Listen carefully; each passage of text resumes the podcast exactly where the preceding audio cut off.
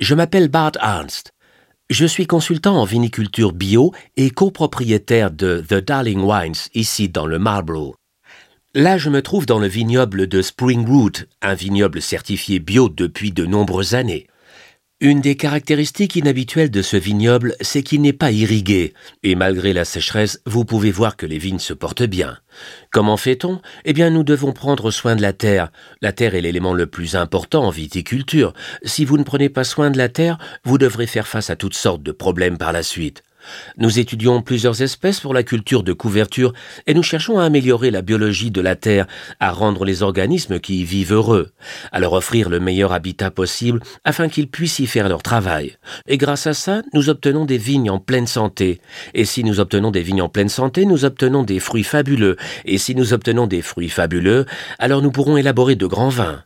La durabilité est quelque chose de très important en Nouvelle-Zélande. Nous sommes vraiment fiers des efforts que nous faisons pour réduire l'impact sur l'environnement. Après tout, la viticulture est un système très intensif. Il y a beaucoup de travail à faire sur le terrain. Donc nous devons nous assurer de ne pas tout détruire et penser aux générations futures.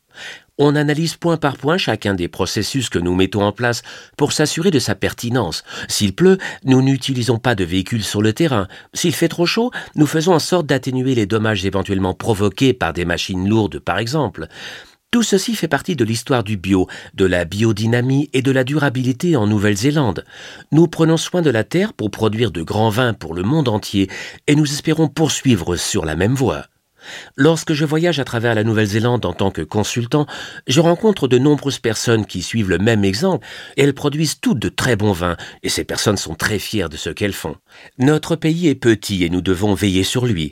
Et l'une des façons de le faire, c'est en étudiant vraiment les différentes méthodes qui sont nécessaires pour préserver l'environnement.